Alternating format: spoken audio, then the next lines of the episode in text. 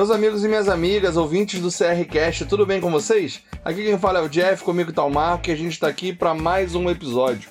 Galera, sabadão, véspera de início de temporada, domingo, amanhã, começa a Série A para Juventus, jogo contra a Sampdoria e nesse episódio a gente vai trazer o esquenta da partida para vocês. O melhor pré-jogo possível, com muita análise, debate, discussão. A gente vai trazer bastante informação, curiosidade, enfim, o episódio está muito bacana, vocês não perdem por esperar. Marco, meu amigo, tá por aí? Como é que você tá? Bom dia, Jefferson. Bom dia a todos os nossos ouvintes. Tô por aqui sim, meu querido, tudo certo. Espero que você esteja bem também. Vamos lá, né? Nosso primeiro pré-jogo da Série A, a estreia de Cristiano Ronaldo na temporada 20/21 pela Juventus Futebol Clube. E aqui o nosso melhor pré-jogo do mundo hoje, dia 19 do 9, é aqui conosco. Não tem outra opção. Então vamos lá. É, pessoal, vamos fazer um pequeno giro aqui rápido de destaques dentro do dia de ontem, né? Abemos 9 finalmente, Juventus trouxe aí o 9 depois de tantos dias, tanta espera, tantos nomes cogitados, conforme vocês ouviram no nosso último episódio sobre o mercado, né, sobre a janela da Juventus, é Dzeko, ele que vem da Roma por um valor estimado aí entre 15 e 16 milhões de euros, contrato de dois anos, vai ter um salário bem menor do que teria Luiz Soares aí, cerca de 7 milhões, enquanto Soares ganharia 10 pelo menos. Uma excelente opção, como já comentamos no último podcast, na nossa visão tem tudo para chegar, ser titular e ajudar muito o Cristiano Ronaldo no plano de ataque. Um segundo destaque, agora fugindo um pouquinho do plano de Juventus e indo para as seleções, Portugal, depois daquela fenomenal atuação de Cristiano Ronaldo contra a Suécia, entrou no top 5 mundial do ranking da FIFA. Nessa edição agora da lista de setembro, Portugal ganhou duas posições, estava em sétima, foi para quinta, só está atrás mesmo do Brasil, né, que é atual campeão da Copa América, França, Inglaterra e Bélgica.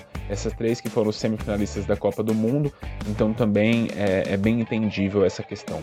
Portugal passou a própria Croácia, por exemplo, equipe que também venceu, embora tenha sido finalista da Copa, já ficou para trás e entrou no top 5 muito graças ao Cristiano Ronaldo e aquela atuação brilhante contra a Suécia.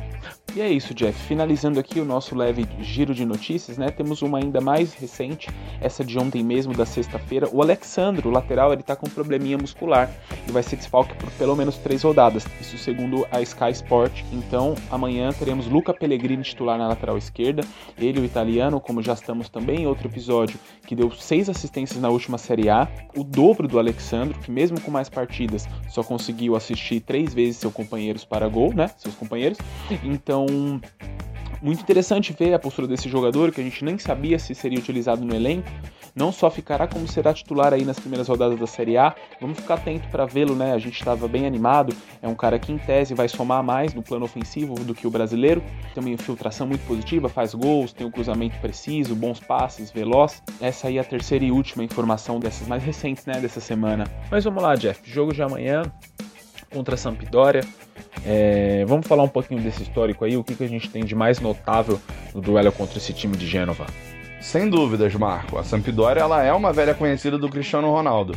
A gente precisa frisar que foram três confrontos já, e em um desses confrontos, inclusive, aconteceu um fato histórico um dos gols mais importantes do Cristiano Ronaldo com a camisa da Juventus foi marcado no dia 18 de dezembro do último ano, 2019, pela temporada que acabou agora contra a própria Sampdoria. Tô falando daquele gol de cabeça antológico do Cristiano Ronaldo. A gente citou esse gol no episódio anterior, um dos raros cruzamentos do Alexandro que encontraram a cabeça do Cristiano a 2,58 metros 58 de altura. O Cristiano precisou saltar incríveis 71 centímetros do chão para cabecear aquela bola. Todo mundo sabe de qual gol eu tô falando, esse gol repercutiu pra caramba, rendeu post com o Michael Jordan, inclusive o Cristiano Ronaldo postou no Instagram dele uma foto com a legenda CR7 Air Jordan, em referência ao astro do basquete, enfim.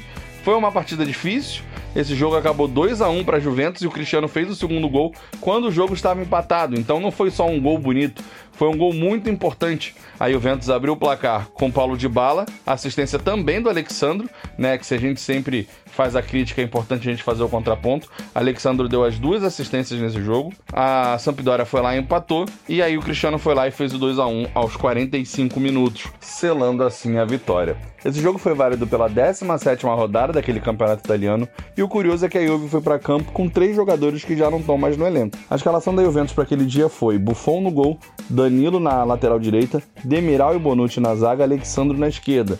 O meio de campo trouxe Adriano Rabiot e dois jogadores que já saíram, Pjanic, que foi para o Barcelona, e Matuidi, que foi para Inter Miami. No ataque, de bala, Cristiano Ronaldo e Gonzalo Higuaín, que também foi para Inter Miami. Bom, de certa forma a gente já pode garantir que para amanhã a Juve não vai repetir a escalação. E essa não vai ser a única diferença para o jogo de amanhã, porque o jogo do qual eu acabei de comentar foi fora de casa, mas amanhã o jogo é em casa. E Marco, conta pra gente, como é que foi o retrospecto do Cristiano Ronaldo jogando em casa pela Juventus contra a Sampdoria? Então, Jeff, o retrospecto dele jogando no Juventus Stadium contra a Sampdoria também é muito positivo.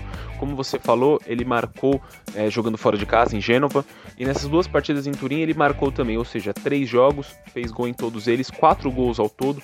Vou detalhar um pouquinho mais. No primeiro jogo de 2018, ele fez dois gols, largou um doblete, algo que não era tão comum assim na temporada dele de estreia na Itália. A gente sabe que não foi é, uma época de tantos gols quanto essa última agora. É, a partida foi 2 a 1 então ele foi crucial e totalmente determinante. Fez um gol de pênalti, um outro gol, uma batida colocada.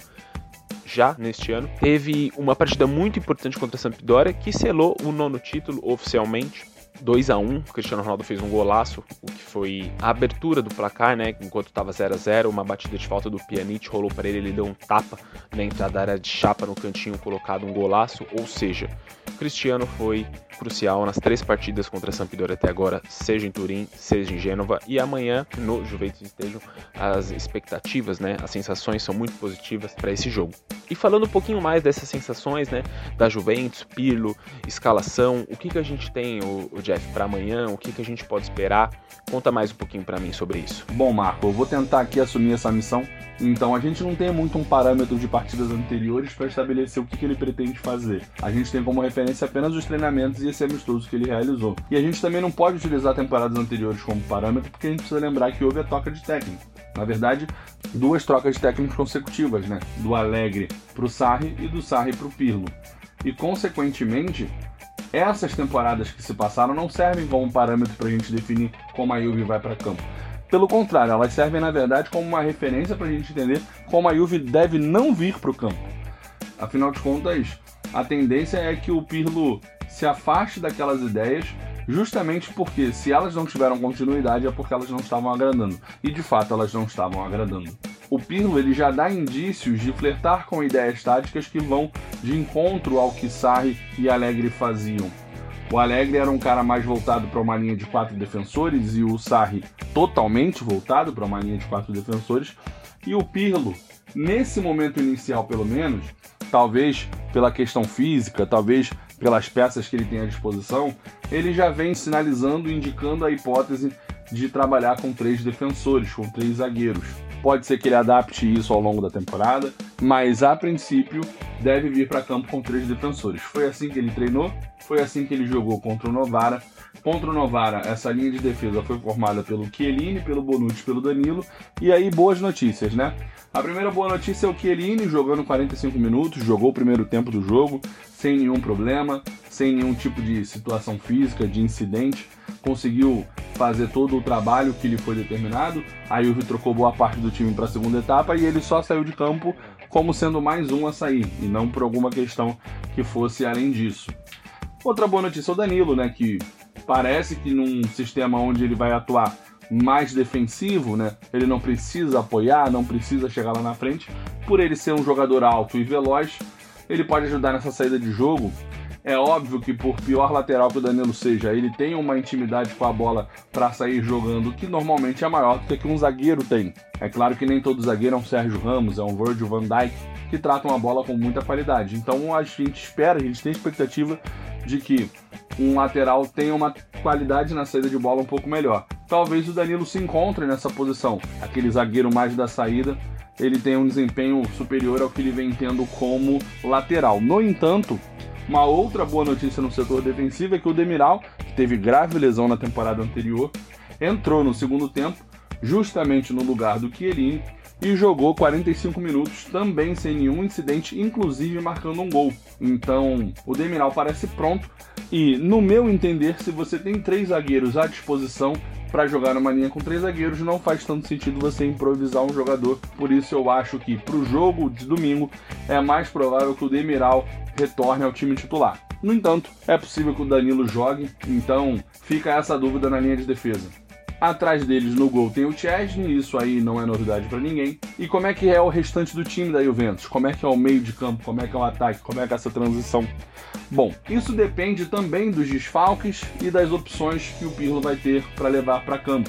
A bem na verdade é que contra o Novara ele jogou com uma linha de 5 no meio de campo, quadrado aberto na direita e Alexandre aberto na esquerda, como se fossem alas, e por dentro ele utilizou três meio-campistas: o Aaron Ramsey, o Weston McKennie, que é reforço, fazendo a transição meio que um box-to-box da defesa até o ataque, e o Adrien Rabiot. Inclusive, McKennie foi eleito melhor em campo, foi extremamente elogiado, um jogador de muita intensidade, muita velocidade, boa recuperação de bola, boa chegada no ataque, fez articulação com o Cristiano Ronaldo, quase deu uma assistência, na verdade ele deu assistência, né? o Cristiano é que acabou não fazendo gol. Mas enfim, jogador muito interessante, de modo que, por incrível que pareça, a minha sensação é que o McKennie é o mais garantido nesse miolo. Para as alas, nenhuma dúvida. Com a lesão do Alexandre, o Pellegrini vai jogar na esquerda. E como o Danilo, para o elenco hoje, é visto como zagueiro, e o Decílio já não faz mais parte dos planos do Pirlo, a tendência é que o time vá a campo com o Pellegrini de um lado e Quadrado do outro. E para compor o meio, junto com o McKennie, Ramsey e Rabiot, o Arthur vai ter chance, o Bentancur vai ter chance. O fato é que o Arthur e o Bentancur foram para campo também no intervalo. Então, Ramsey e Rabiot jogaram no primeiro tempo, o Arthur e Bentancur jogaram no segundo tempo. Não se sabe quem agradou mais ao Pirlo. O fato é que provavelmente o Ramsey deve ser titular pelo lado esquerdo, porque é um jogador com uma chegada mais à frente, um jogador com mais qualidade nessa articulação, como a Juve está jogando com três zagueiros. O Bentancur é um meio-campista muito defensivo e o Arthur é um meio-campista que não chega muito na frente. Então eu acredito que o Ramsey deve ser titular. E aí, para a vaga do Rabiot é que fica essa competição. Arthur, Bentancur e Rabiot competindo por uma posição, competindo ali por uma vaga. O curioso é que são três jogadores completamente diferentes, né? As características do Arthur são muito mais de saída de jogo, aquela articulação ali vindo da defesa, buscar a bola, proteger a bola.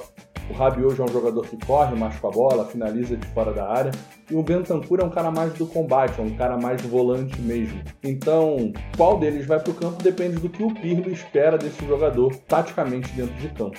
E acaba que no ataque é onde a gente menos deve ter novidade, né? Com o de bala fora de combate e o Higuaín tendo seu contrato rescindido, e o Cristiano Ronaldo, obviamente, sendo titular, sobra só uma vaga, e essa vaga naturalmente deve ser ocupada pelo Kulusevski. Vale ressaltar que o Bernardeschi, que dificilmente seria titular, também está lesionado, e meio que a única opção que sobra é o Douglas Costa. Mas entre o sueco e o brasileiro, o Kulusevski está alguns passos na frente, tanto que foi o titular no amistoso, inclusive deu assistência para o Cristiano Ronaldo, então já tá rolando uma química ali. O Cristiano Ronaldo que elogiou muito o Kulusevski no jogo entre Portugal e Suécia. É uma assistência que a gente espera que se multiplique em inúmeras assistências ao longo da temporada. Que o Kulusevski possa ser um grande companheiro pro Cristiano Ronaldo, coisa que infelizmente o Douglas Costa não conseguiu ser e que quando o Dybala volte de combate, ele se junte a essa dupla. A questão que fica é, e o centroavante? E o Diego? Vai ser titular dessa Juve? Não vai ser? O time muda, não muda? Enfim, com a chegada do Edin Dzeko, a gente não sabe o que, que o Pirlo pretende fazer. Se o time todo muda, passa a jogar num 4-3-3, com Cristiano de um lado, Dybala do outro e Diego centralizado, ou com o Kulusevski e o Dybala eventualmente indo para o banco, ou num 4-3-1-2 com o Dybala por trás, de Cristiano e Diego fazendo uma dupla de ataque, e aí o Kulusevski é quem vai para o banco, ou se continua jogando com três homens na defesa, mas em vez de jogar com cinco no meio, joga numa espécie de 3-4-3 ou 3-4-1-2, enfim.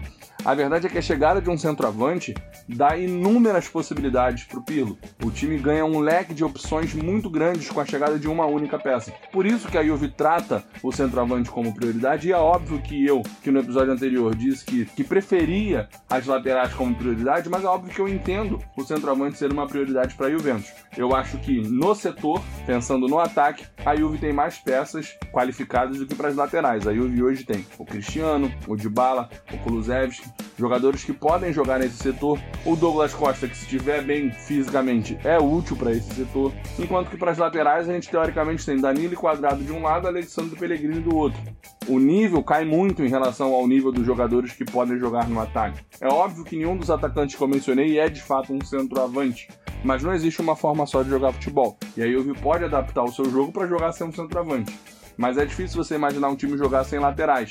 E a Juve vai ter que fazer isso, né? Vai abdicar do sistema com quatro defensores para jogar com três defensores, o que não é problema nenhum. Uma vez que a Juve definiu que o centroavante é sua prioridade, a tendência é que o Pilo abdique de jogar com quatro homens na linha de defesa mesmo. A questão é que, com a chegada desse 9, tantas possibilidades se abrem que é difícil decifrar qual vai ser a Juventus ao longo da temporada. Porém, para o jogo de amanhã, eu acredito que a Juve deve ir com três zagueiros mesmo, nesse sistema de 3-5-2, baseado no que ele vem treinando, baseado no que ele jogou contra o Novara. Agora, não basta apenas a gente ver como a Juventus vai para o jogo para a gente definir qual deve ser o resultado ou quais são as expectativas. A gente precisa entender como a Sampdoria joga para ver onde a Juventus pode se infiltrar, quais espaços a Juventus pode encontrar onde o Cristiano pode ser mais letal, enfim. Marcos, explica pra gente que tipo de tática, que tipo de esquema, quais jogadores, enfim, o que, que a Sampdoria deve trazer para o confronto de amanhã, como é que a Juventus pode explorar o jogo da Sampdoria para trazer o resultado para casa. Bom, perfeito, Jefferson. Até baseado né, nessa provável escalação e formação que você passou, a Juventus que deve vir no 3-5-2, bem semelhante a como joga a Atalanta, né? O time que mais tem encantado nacionalmente na Série A, com futebol muito bonito e vistoso, e também internacionalmente. Foi o italiano que mais chegou longe na última edição do UEFA Champions League. A Juventus deve vir no 3-5-2 com três zagueiros muito qualificados e muito bons com a bola no pé, né? O Bonucci é reconhecido pelo seu passe curto muito bom e também pela sua bola longa muito interessante. O Chiellini, que já foi diversas vezes lateral lateral em sua carreira justamente por saber jogar bem com a bola no pé, e mais pela direita o Demiral, que segundo informações também tem treinado como lateral pelo Pirlo justamente por ser um jogador jovem e moderno e que sabe cumprir mais de uma função. Agora falando um pouquinho mais da Sampdoria. A Sampdoria deve jogar no 4-4-2 somente com dois avançados na frente. E isso por si só já gera uma vantagem inicial muito interessante para a Juventus. Ao contrário de grande maioria dos clubes do mundo, né, que jogam com três atacantes, a Sampdoria só vem com dois. E aí dois avançados contra três zagueiros, por si só a Juventus já vai ter um jogador a mais na sobra ali para sair jogando com que faça que a bola chegue com maior facilidade e até maior qualidade no meio campo da Juventus, o que consequentemente deve fazer com que a gente também consiga chegar no terço final com uma maior facilidade. A Sampdoria deve vir nesse 4-4-2 com o jovem goleiro Emil Aldeiro no gol, de 23 anos, ele que foi titular na última partida contra a Juventus, ou seja, já está acostumado a tomar gol do Papai Cristo. Na defesa, Berezinski na lateral direita e Aldiero na lateral esquerda, e na dupla de zaga, o japonês Yoshida e Coley. Coley que é um jogador jovem, muito forte, interessante, vai ter um bom embate com o Cristiano Ronaldo. Ele que deve ficar um pouquinho mais preso na área, enquanto o Yoshida sai para caçar e fazer a bola girar, um jogador um pouquinho mais avançado na dupla de zaga. Falando desses defensores, né, da Sampdoria, eu acho que cabe a gente destacar aqui Jason Muridio, ele que foi o principal defensor na última Série A da equipe de Genova, voltou a jogar na La Liga, né? Vai atuar agora pelo Celta de Vigo. Então deve ter sua falta sentida. Ele que era um jogador muito interessante, poderia jogar tanto como zagueiro, como lateral esquerdo, comumente titular, muito bom, geralmente titular também da seleção colombiana, não vai jogar, então cabe a gente ficar de olho aí como vai se portar a Sampdoria sem sua principal referência defensiva. Na segunda linha, essa do meio de campo, deve ter Gaston Ramírez pelo flanco direito, o sul-americano, na dupla de volantes Torsby e Equidal, Equidal já citado pela gente, o sueco que foi titular contra Portugal de Cristiano Ronaldo, e por fim fechando essa segunda linha, Ianto. Na dupla de frente, Gabiadini com a Glarella, ambos já bem conhecidos pela torcida bianconeri, tiveram passagens pela Juventus, o Quagliarella com um pouquinho mais de destaque, foi tricampeão italiano já pela equipe de Turim e foi o artilheiro, para quem não se recorda, da Série A 18/19, primeiro campeonato italiano jogado por Ronaldo, fez 26 gols, 5 a mais do que o Cristiano. Então, assim, eu acredito que a gente vai ter um jogo um pouquinho duro, com as duas linhas de quatro bem fixadas, como a Suécia fez, que também foi um jogo difícil, onde Portugal venceu por 2 a 0, mas por dois gols, onde o Cristiano tirou da cartola, né, usou de sua genialidade, usou e abusou. Mas apesar dessas duas linhas de quatro, acredito que a Juventus consiga perfurá-las e consiga fazer uma vitória sem tantas dificuldade, sem goleada também Eu acredito que a Sampdoria, apesar de ter ficado na parte de cima da tabela na última Série A, foi coadjuvante, foi somente a nona colocada, então não devemos ter grandes preocupações não. É claro que uma estreia nunca é fácil, né? Tem um pouquinho de ansiedade, tem um pouquinho de curiosidade. A Sampdoria deve esperar para ver como a equipe do Pirlo vai se portar, vai esperar um pouco e aproveitar dessa ansiedade, né, da Juventus. Mas vamos lá, qual que é o seu palpite pro jogo? O que, que você tá sentindo? O que, que você tá achando? Vamos lá, vamos chutar aqui um, um placar, vamos ver quem chega mais perto, quem que acerta. Então, então, Marco, eu confesso que eu não sou um grande entusiasta do 3-5-2. Na verdade, eu não sou um grande entusiasta de jogar com três zagueiros. Eu entendo que é um modo de jogo relativamente obsoleto. Eu acredito que, à medida que o futebol se dinamiza e se torna mais fluido, a presença dos laterais é importante e jogar com três zagueiros muitas vezes é desnecessário. No entanto, eu respeito os técnicos que pensam diferente, inclusive gosto de algumas equipes que jogam com três zagueiros, como é o caso da própria Atalanta que você citou. No entanto, é importante frisar que o adversário, como você bem disse, deve vir num 4-4-2, o que é um esquema clássico. E muitas vezes, para enfrentar um esquema clássico, a melhor resposta pode ser sim um esquema igualmente clássico. E nesse contexto, é importante a gente ressaltar que o 3-5-2 ele é uma das melhores opções para enfrentar o 4-4-2. E eu explico por quê. Quando você pensa no confrontamento entre os seus zagueiros e os atacantes adversários, você tem superioridade numérica, porque você tem três zagueiros contra dois atacantes. Quando você avança para o setor de meio campo, você tem superioridade numérica, porque você tem cinco meio-campistas contra quatro meio-campistas adversários. E quando você tem os seus atacantes confrontando os zagueiros adversários, você tem igualdade numérica. Você tem dois atacantes contra dois zagueiros. Então acaba que no final das contas você não está em inferioridade numérica em momento nenhum, em setor nenhum, em lugar nenhum do campo. É óbvio que quando os laterais do adversário sobem e se juntam aos meias, ou os meias sobem e formam uma linha de quatro atacantes, você aí acaba podendo ter uma inferioridade numérica, mas aí vai da fluidez do seu esquema. Alguns volantes descem para compor com os três zagueiros e você equilibra isso de modo que o 3-5-2 é um esquema que tem muitas respostas para dar ao 4-4-2. Somado a isso, o fato da Juventus ter um elenco mais qualificado, um nível de jogadores mais alto, eu acredito que a Juventus tem tudo para fazer uma grande partida, tem tudo para fazer uma grande atuação. Veio de uma grande elástica vitória contra o Novara, em que pese o fato do adversário ser da terceira divisão. Os adversários que a Juventus enfrenta normalmente não propõem muito jogo, mas eu vou num palpite um pouco mais conservador, porque eu não quero quebrar minha cara. Eu vou de 3 a 1. Eu acho que 3 a 1 é um placar onde a Juventus propondo o jogo, jogando motivada, com um técnico novo, um técnico moderno, apesar do esquema mais clássico, com um técnico que goza do respeito e da admiração dos seus atletas, que tem um vestiário na mão, os jogadores já com um novo espírito e o Cristiano Ronaldo inspirado, a Juventus tem tudo para fazer uma grande partida e marcar gols, por isso eu chuto 3. Por outro lado, considerando que é um esquema novo, são jogadores se adaptando a novos posicionamentos, é possível que a Juventus no desencontro ali sofra um golzinho, então eu acho que 3 a 1 é um placar bem realista para essa partida. Espero eu que 3 a 1 com pelo menos um golzinho do Cristiano Ronaldo, porque caso você não saiba, ele tem um tabu para quebrar nessa partida. Vocês sabem há quanto tempo o Cristiano Ronaldo não marca na rodada 1 da Liga Nacional que ele está jogando? É, galera, o Cristiano Ronaldo, que é um cara de recordes, um cara de marcas e um cara de muitos gols, tá devendo na rodada de estreia do campeonato que ele tá jogando. A última vez que ele marcou na rodada 1 da Liga Nacional foi em 2014, galera. 2014, na temporada 14 e 15, no jogo Real Madrid 2, Córdoba 0. Ele marcou um dos gols daquela vitória. Se você contar de lá para cá, teve a temporada 15-16, 16-17, 17-18, 18-19, 19-20. Estamos na temporada 20-21. Se ele não marcar neste jogo de amanhã, será a sexta temporada consecutiva que ele passa sem marcar. E aí ele teria a chance de marcar na sétima temporada, ano que vem, CR7, sétima temporada. Eu espero que a mística dos números não aconteça e ele marque logo amanhã e quebre logo esse tabu. E você, Marco, espera o que para amanhã? Que placar você está esperando? Bom palpite, amigo. Bom palpite. Gostei muito da sua análise.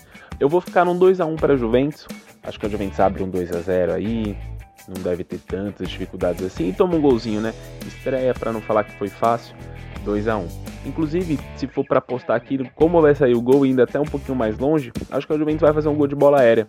uma curiosidade aqui também, entrando nessas ondas de curiosidade, vou trazer uma pro pessoal.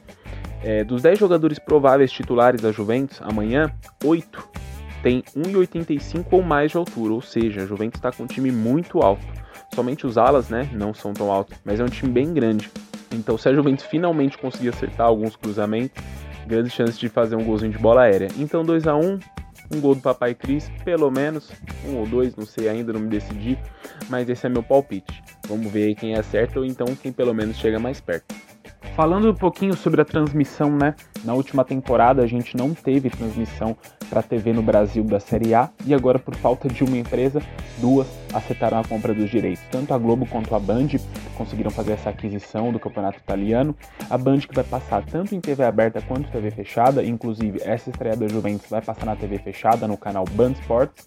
E a Globo também, ainda mais recentemente, adquiriu e vai passar alguns jogos na Sport TV, estreando na segunda-feira com o jogo do Milan. Então assim, se faltava um lugar para a gente assistir, agora teremos sempre duas opções, Sport TV e Band ou Band Sports, tanto em TV fechada quanto em TV aberta. Muito bacana.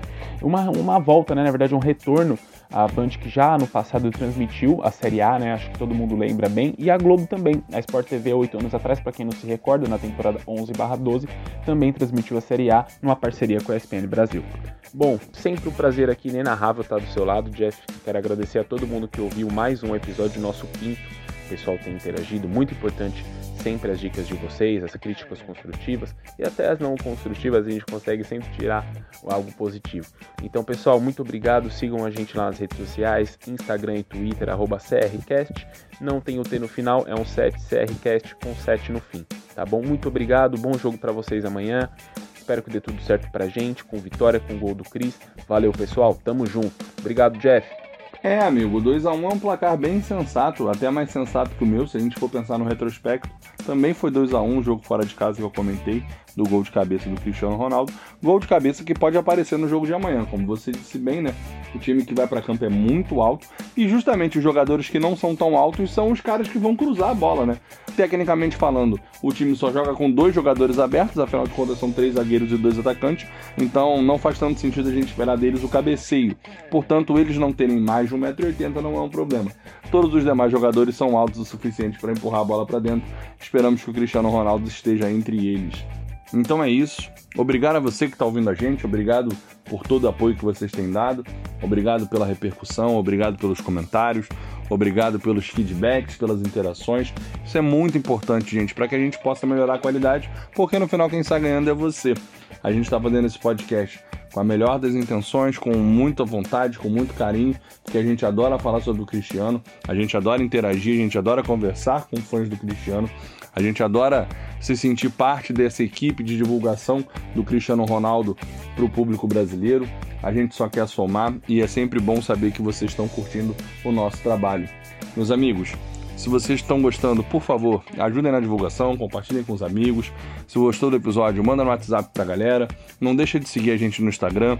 É sempre lá que a gente está avisando quando sai episódio novo divulga coisas sobre os bastidores, lança as enquetes para coletar informações de vocês e é por lá também que vocês interagem com a gente. Mas a gente também está sempre atualizando o nosso Twitter, onde a gente coloca todas as informações para vocês poderem ouvir os episódios e a gente vai começar a atuar mais no Twitter, podem esperar. Então, se você gosta dessa rede social, cobra da gente lá, segue a gente lá também. O arroba é igualzinho, arroba CRCast com 7 no final, no lugar do T. Chama a gente lá que a gente vai te dar essa moral, vai te dar essa atenção. E quem sabe aí a gente não pinta com alguma surpresa, com a participação de um ouvinte aqui no episódio. Seria muito legal, eventualmente, vocês participando com a gente. Enfim, Galera, obrigado por tudo. É o nosso quinto episódio. A gente conseguiu chegar numa marca interessante. A gente não sabia se a gente passaria do primeiro. Chegamos no quinto. Tem cinco episódios nossos no ar, é inacreditável. Eu fico emocionado de verdade falando essa frase. Talvez para vocês que ouvem vários podcasts não significa muita coisa, mas para mim, que estou fazendo isso pela primeira vez na minha vida, é muito gratificante. Peço desculpas aí pelo momento mais emocionado, mas é porque realmente é muito legal estar tá fazendo o quinto episódio e eu espero que esse 5 vire 50 e o 50 um dia, quem sabe, vire 500 e que não só os episódios se multipliquem, mas que os ouvintes se multipliquem e a mensagem sobre o Cristiano Ronaldo se prolifere por aí, porque o nosso objetivo é apenas esse: divulgar o Cristiano e fazer as pessoas conhecerem o verdadeiro Papai Cris. Meus amigos, obrigado por tudo, até a próxima e valeu!